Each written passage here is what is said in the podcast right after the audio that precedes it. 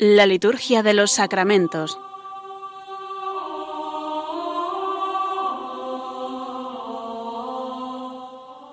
Con el Padre Juan Manuel Sierra.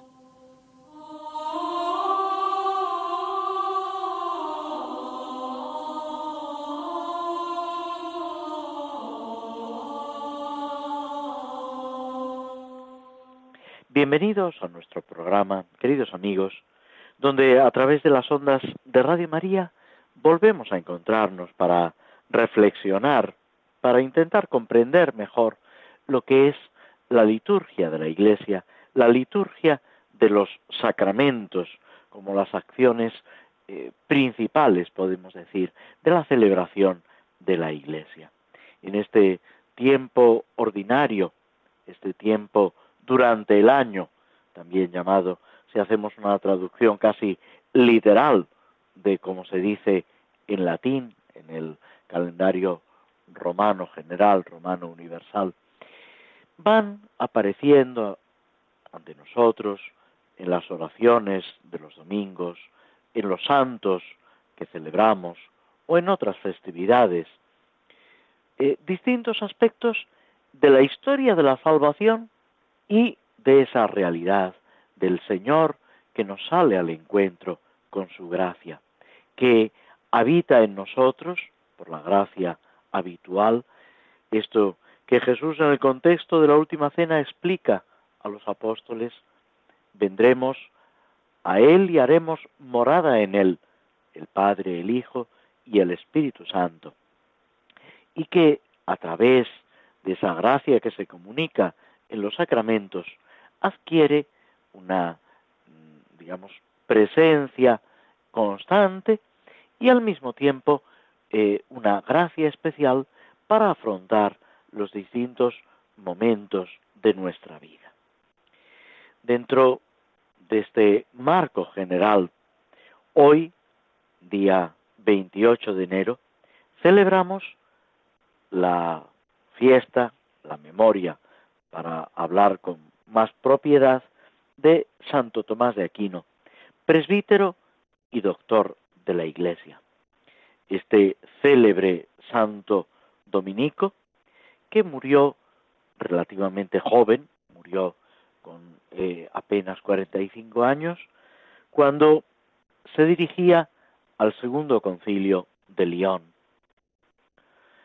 Un hombre dedicado sobre todo al estudio, a la enseñanza, pero que desarrolla de una forma increíble, podemos decir, ese edificio de la teología. Una frase que utiliza ya San Agustín y repite San Anselmo un poco de tiempo antes, la fe que busca entender y el entendimiento que busca creer. Lo que después San Juan Pablo II expresa magistralmente en su encíclica Fides et Ratio, la fe y la razón, cómo se debe dar esa armonía entre lo que creemos, lo que pensamos, lo que reflexionamos. Y no puede haber contradicción entre el dato revelado, en lo que Dios nos comunica, nos revela, y lo que es fruto de nuestro discurrir iluminado por la fe. En todo esto, Santo Tomás de Aquino, con sus obras, no sólo la obra más famosa, la Suma Teológica, sino también con su comentario a las sentencias, con la Suma contra Gentiles, con tantas pequeñas obras que a lo largo de su vida, de su fructífera vida, va escribiendo. Se cuenta de Santo Tomás de Aquino que tenía varios secretarios, a los cuales les iba dictando simultáneamente obras diversas. Solamente así nos explicamos cómo pudo desarrollar una actividad tan grande. Pero en Santo Tomás, como en San Buenaventura, que es contemporáneo, y en otros santos, vemos esa armonía entre el estudio, entre la teología y la piedad y la fe, lo que alguno ha llamado la teología arrodillada, ese sentido de fe para acercarse al misterio y con la ayuda de la gracia de Dios intentar comprenderlo y enseñarlo. Cuentan también de Santo Tomás que daba gracias a Dios por haber podido comprender todo lo que leía. Es una mente excepcional, que duda cabe, pero es sobre todo un hombre abierto a la acción de Dios, que se deja conducir, guiar y que intenta comunicar la suma teológica, que podemos decir es la obra cumbre, en realidad es un manual de teología, es una obra que él escribe pensando en sus alumnos, intentando facilitarles esa tarea de aprender la teología, el misterio de Dios y a su vez ellos mismos comunicarlo a los demás.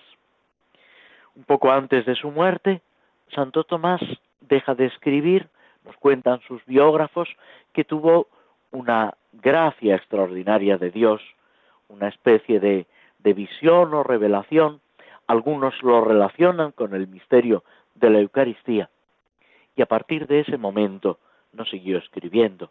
Y su secretario, amigo, Fray Reginaldo, que le acompañaba también Dominico, le decía, Fray Tomás, escriba. Y él decía, no puedo. Después de lo que he experimentado del misterio de Dios, considero que todo lo que he escrito es paja, es algo mm, insustancial. Y poco después, cuando iba, como decíamos, camino del segundo concilio de León, fallece agotado, o mejor dicho, consumido por el amor de Dios. Este hombre entusiasta, este hombre entregado por completo a esa tarea docente, a esa tarea de asesorar al Papa, de guiar a la Iglesia. Es un ejemplo para todos nosotros que debemos procurar buscar ardientemente la verdadera sabiduría en la caridad. La oración colecta de este día, que es lo único que tiene propio, el resto se toma del común de doctores de la Iglesia, dice, oh Dios, que hiciste a Santo Tomás de Aquino digno de admiración por su ardoroso anhelo de santidad y por el estudio de las ciencias sagradas. Concédenos comprender lo que él enseñó e imitar plenamente lo que realizó yo subrayaría, si me lo permitís, ese ardoroso anhelo de santidad, ese deseo de unirse a su Señor, a Cristo, y al mismo tiempo su dedicación a las ciencias sagradas. Comprender que la verdadera sabiduría está en el conocimiento de Dios, pero que ese conocimiento de Dios es también una gracia que de Él recibimos. El día 31 celebramos un santo mucho más moderno, de finales del 19, San Juan Bosco, fundador de los salesianos, empeñado en la educación de la juventud, un santo, podemos decir, simpático, cercano, que hace de todo por ganarse a los jóvenes, que pide a sus compañeros con los que funda la orden salesiana, que pongan por encima de todo el bien de esos muchachos a los que se debe educar. Él era sacerdote, se ordenó sacerdote diocesano, pero después viendo esa necesidad de educación que tenían los jóvenes, viendo esas dificultades de finales del 19, principios del 20, se empeña y es lo que da lugar a la fundación de la orden salesiana.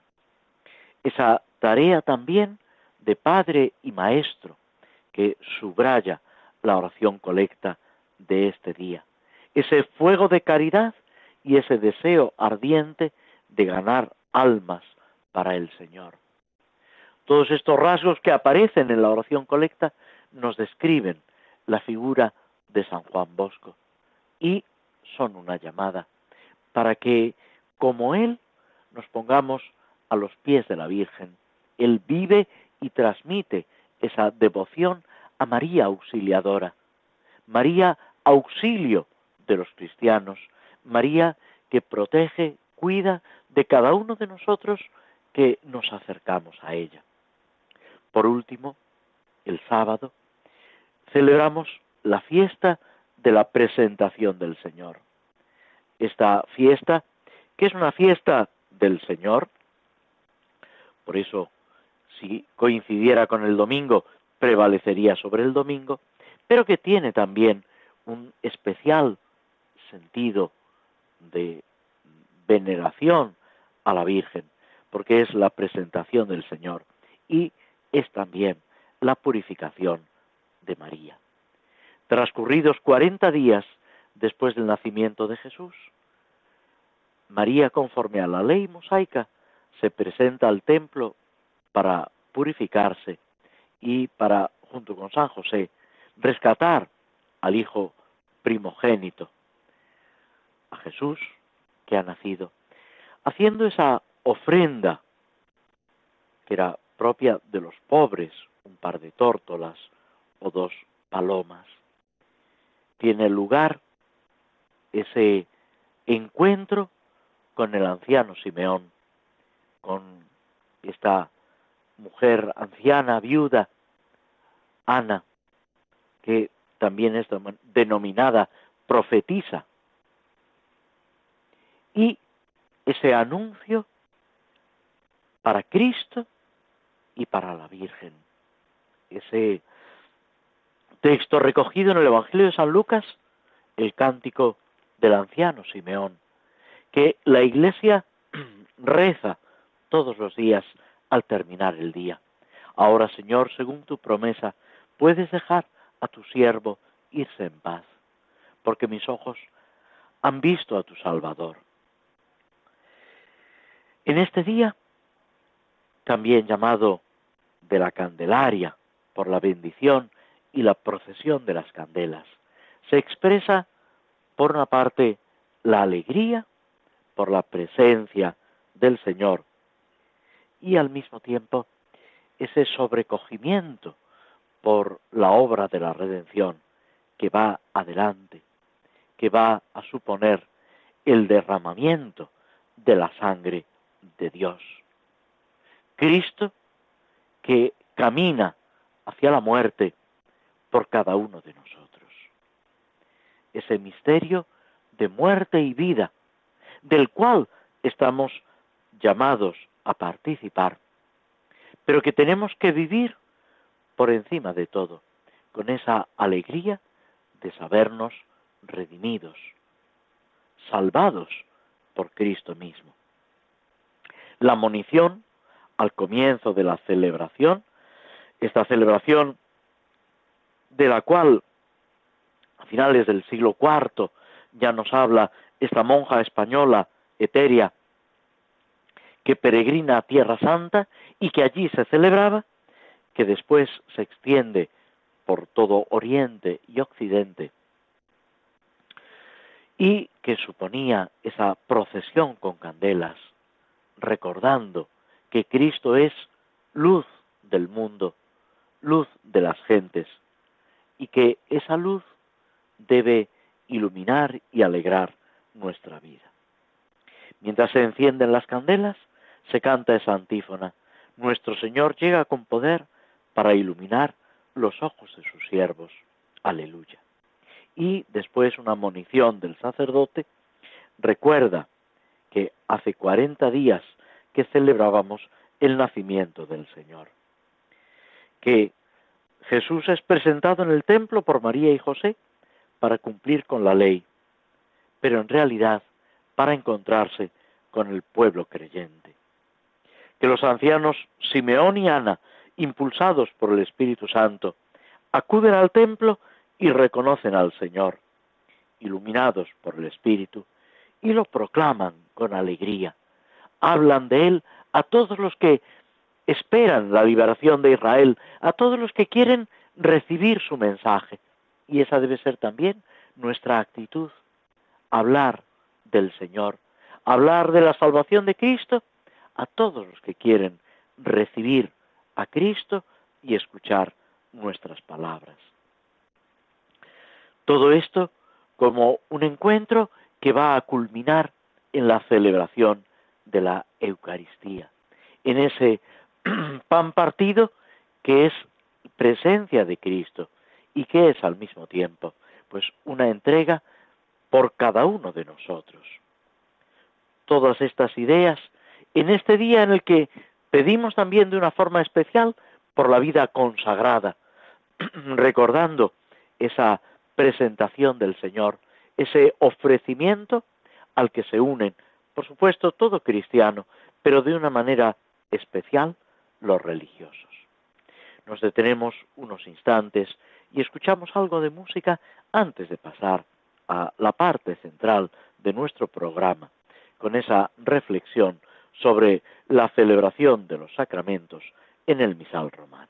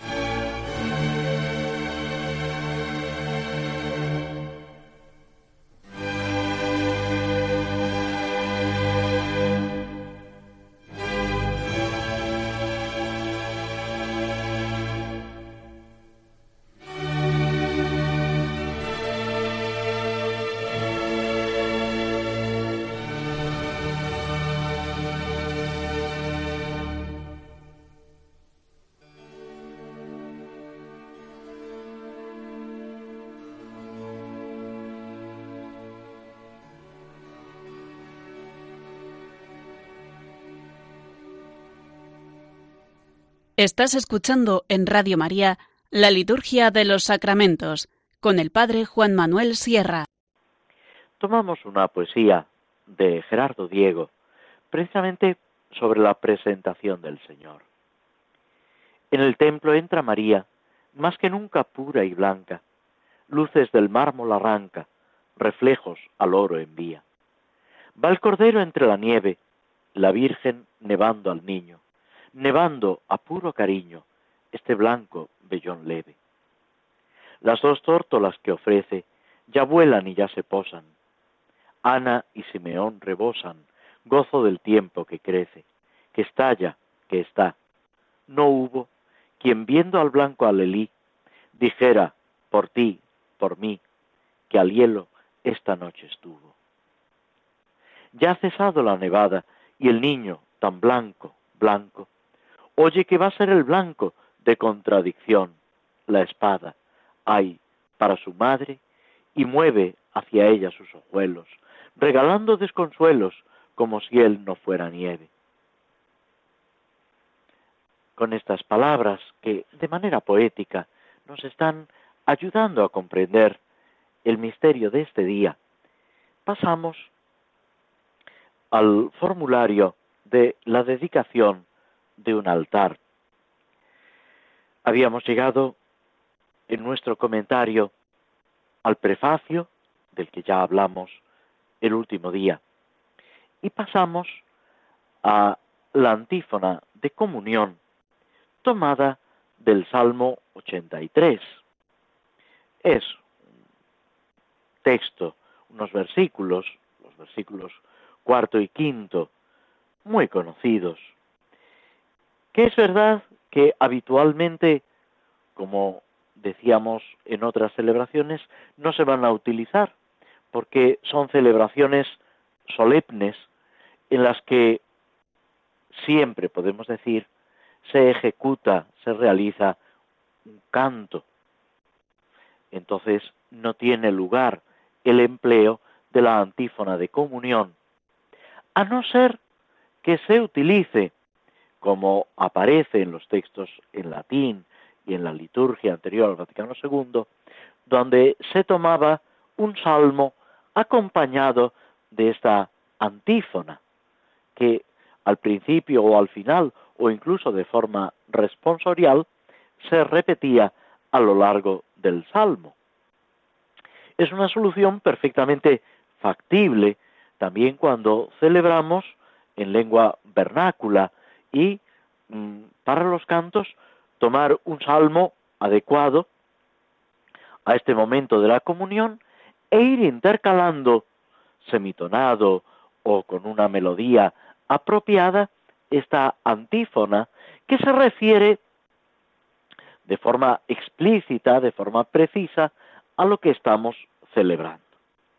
El texto del Salmo 83 dice así, Hasta el gorrión ha encontrado una casa, la golondrina un nido donde colocar sus polluelos, tus altares, Señor del universo, Rey mío y Dios mío. Dichosos los que viven en tu casa, alabándote siempre. Este sentido de el altar, en la dedicación, en la consagración de un altar, como lugar donde el pájaro, en su debilidad, encuentra un nido donde colocar sus polluelos.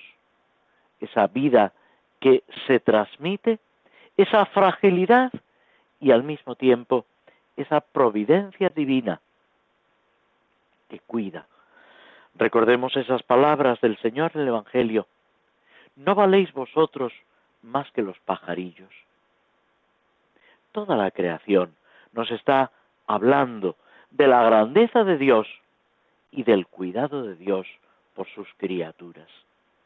Y entre todas sus criaturas, el hombre, que el Concilio Vaticano II y Juan Pablo II también repite con frecuencia, es querido por Dios, por sí mismo. Es objeto de esa predilección, de esa amorosa atención de Dios por cada uno de nosotros. Dichosos los que viven en tu casa.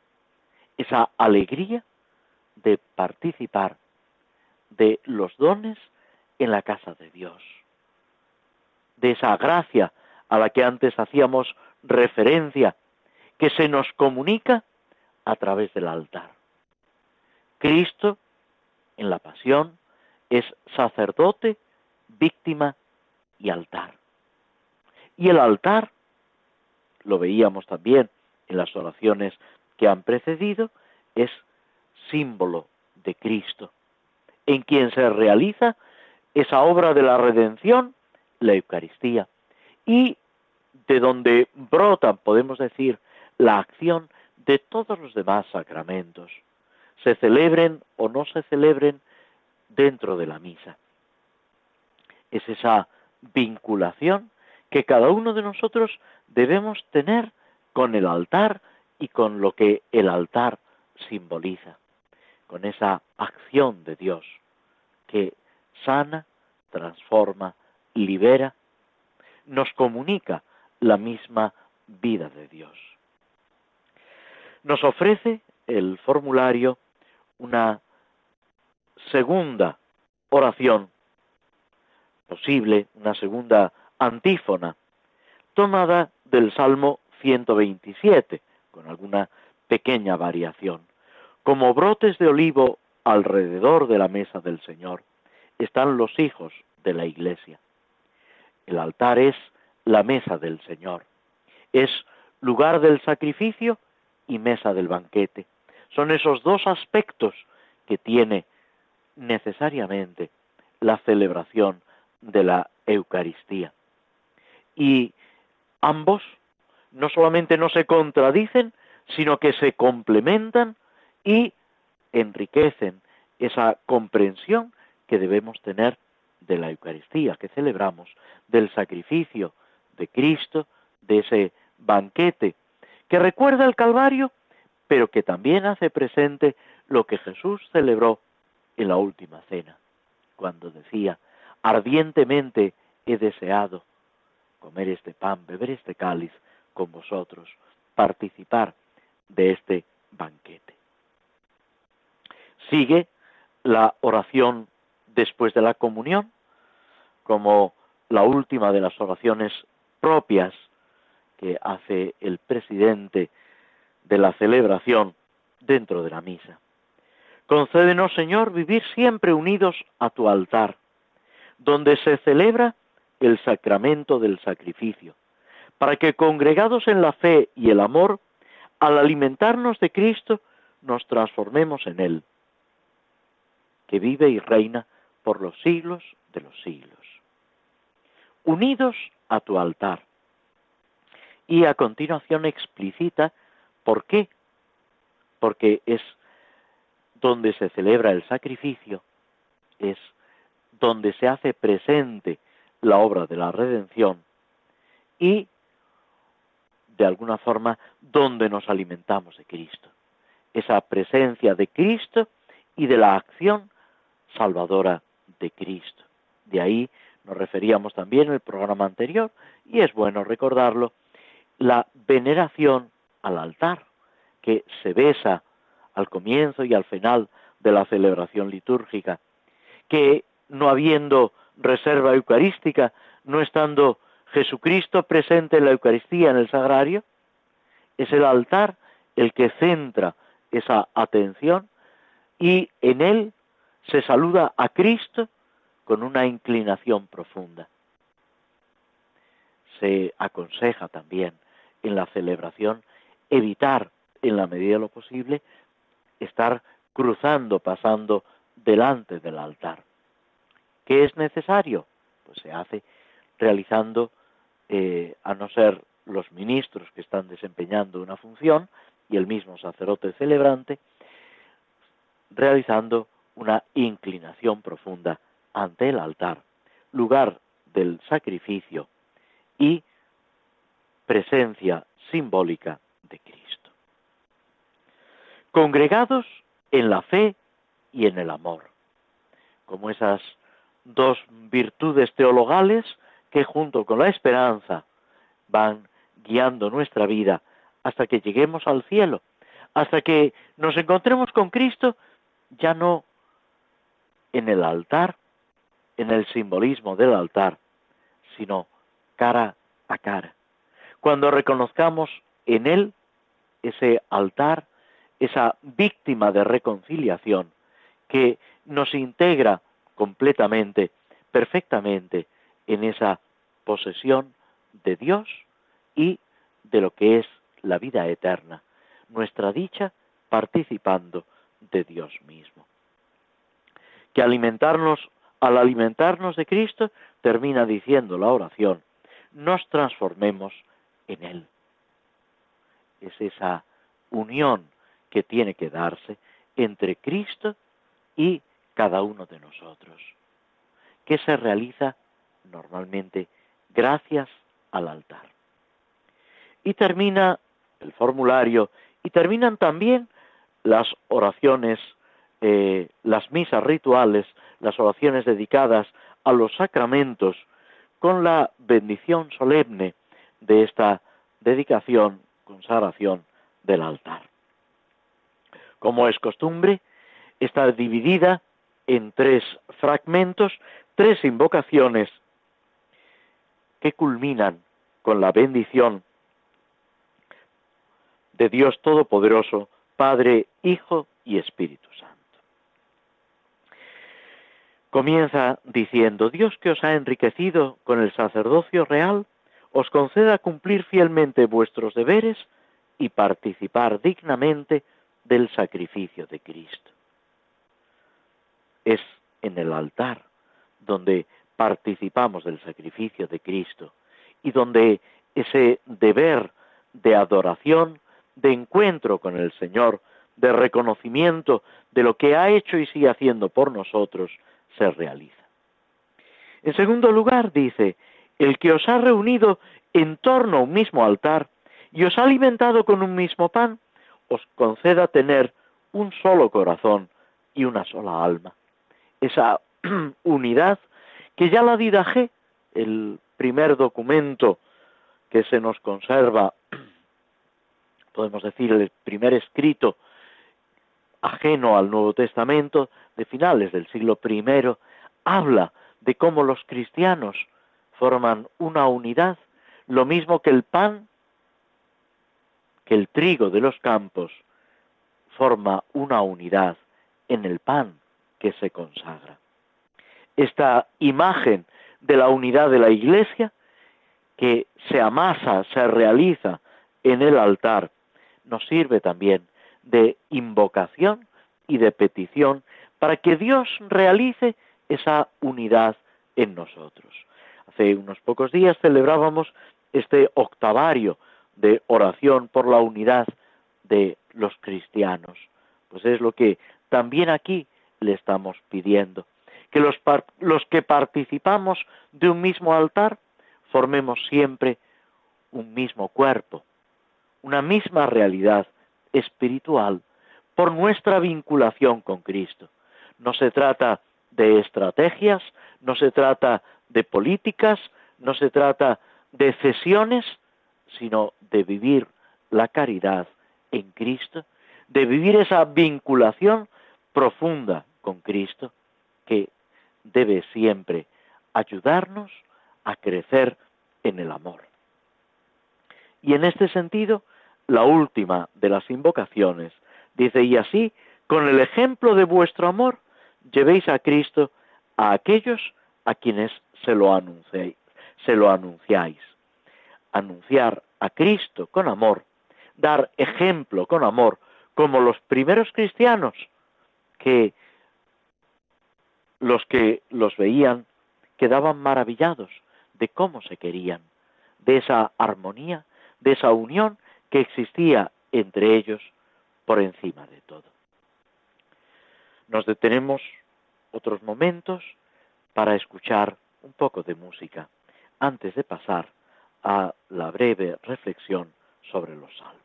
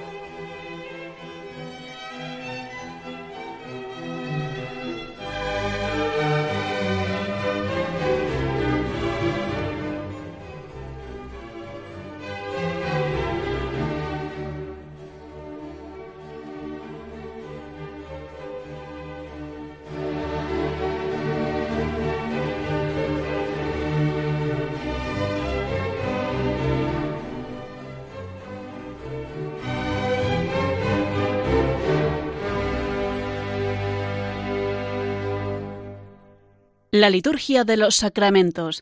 Conoce qué se realiza y por qué de la mano del Padre Juan Manuel Sierra. Seguimos con el Salmo 20.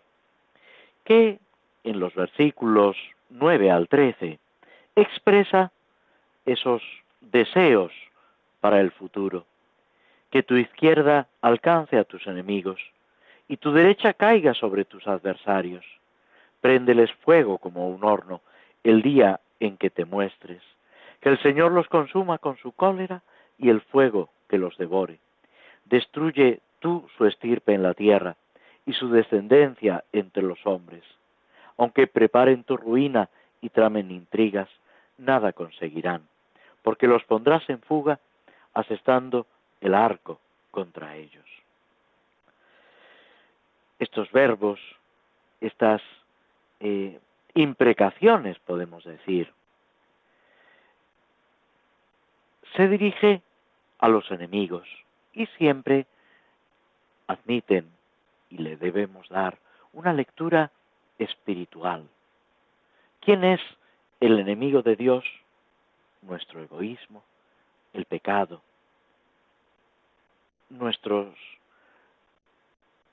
nuestras malas inclinaciones y también aquellas personas que de una forma o de otra pueden constituir un obstáculo para nuestra unión con el Señor, para vivir esa vocación a la santidad a la que el Concilio Vaticano II nos llama y los papas han eh, reiterado una y otra vez. Las imágenes que estos versículos nos presentan, que tu izquierda alcance a tus enemigos, préndeles fuego, destruye su estirpe. Son imágenes con las que se expresa la victoria del rey. Así aparece en pinturas, en relieves antiguos. Pero nosotros tenemos que verlo desde el triunfo de Dios.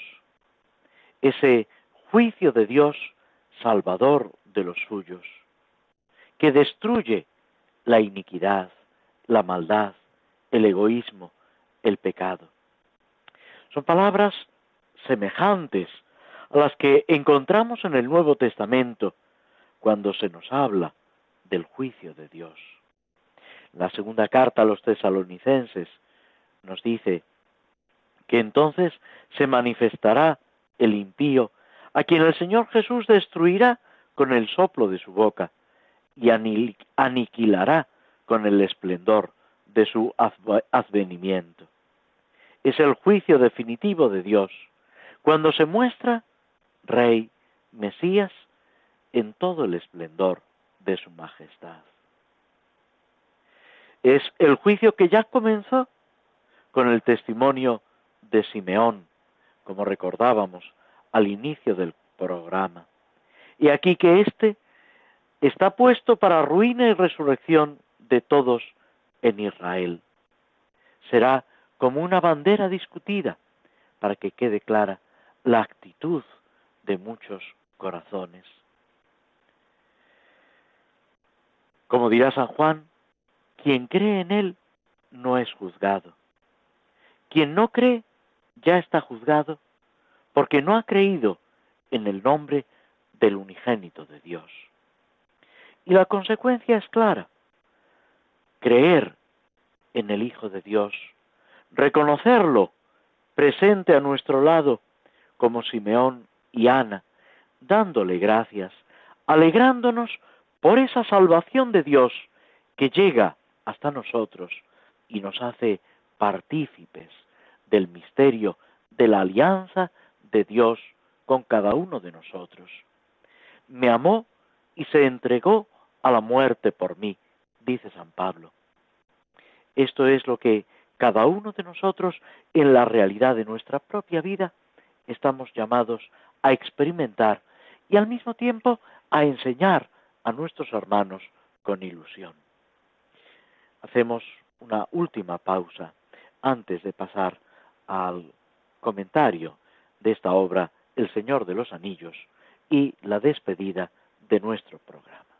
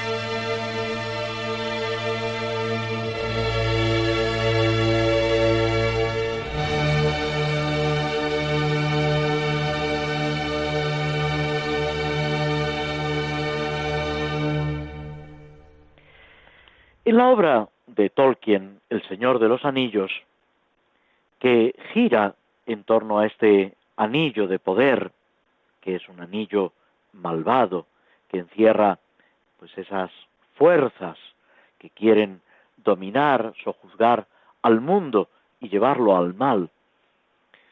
Nos encontramos con distintos personajes que intentan, ayudándose, conscientes plenamente de lo que hacen o no tanto, de alguna manera ayudar a esa victoria del bien. Intentan ayudar a sus compañeros, a las distintas personas, digámoslo así, que van apareciendo.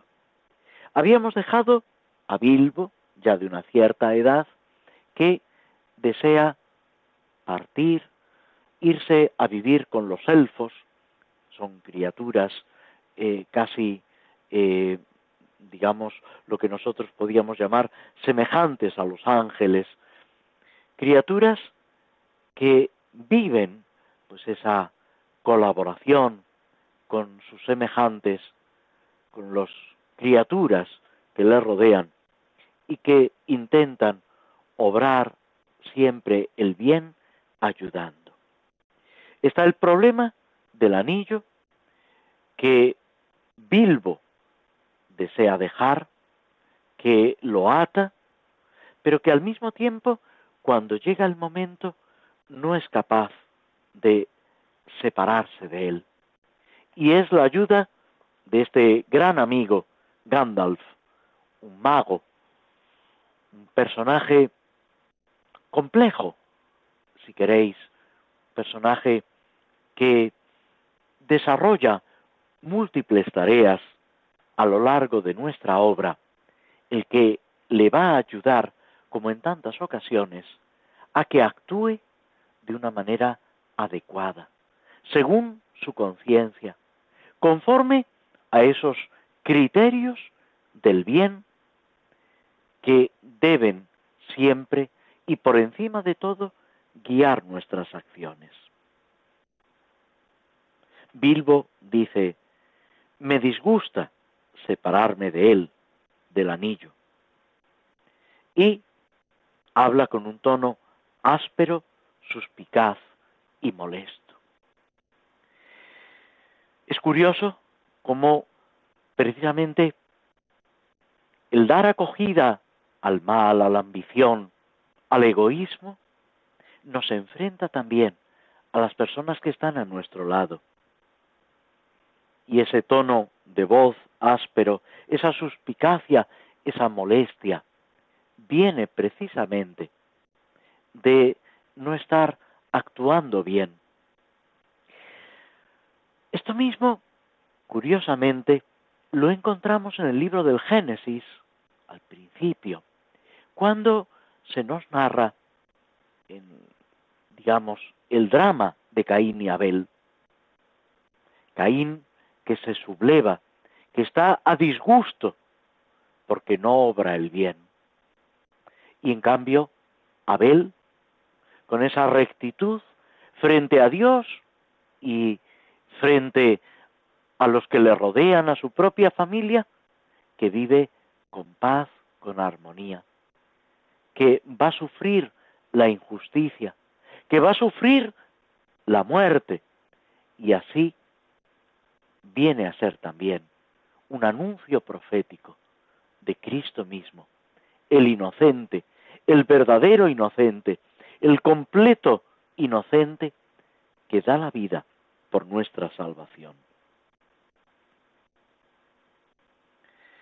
Gandalf le explica que su insistencia, sus preguntas, era para conocer la verdad, porque era importante, siempre es importante conocer la verdad. Y aunque a alguno le moleste, tenemos que poner la verdad por encima de todo.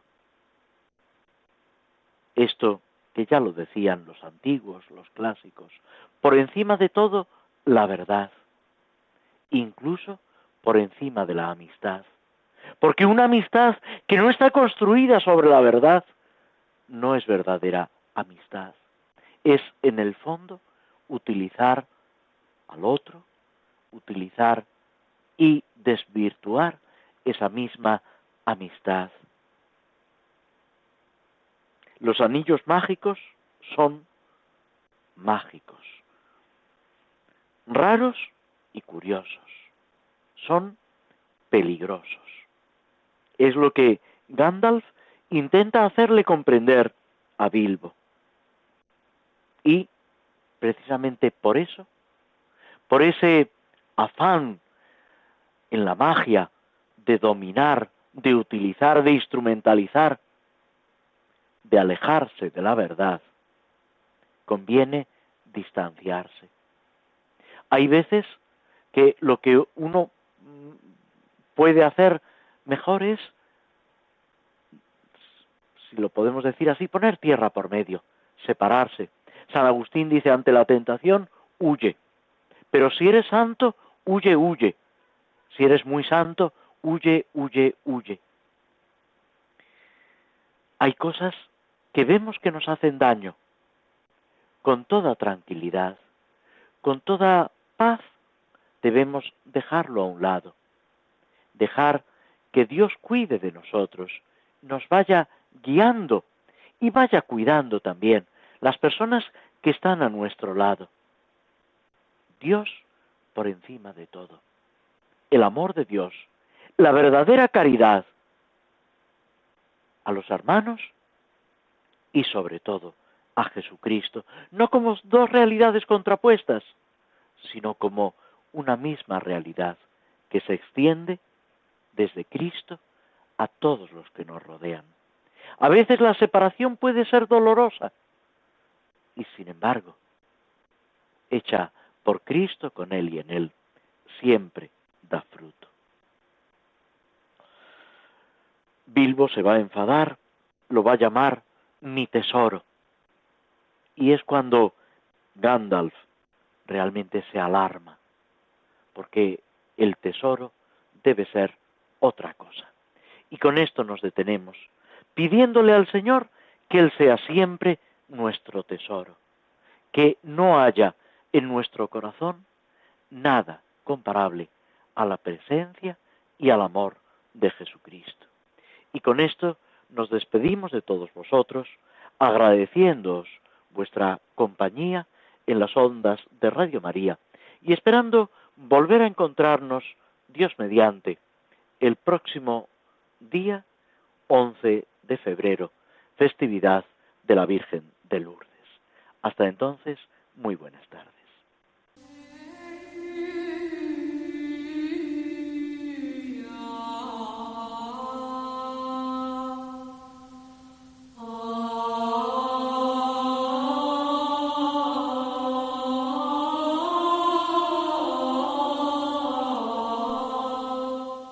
Así concluye en Radio María la Liturgia de los Sacramentos, un espacio dirigido por el Padre Juan Manuel Sierra.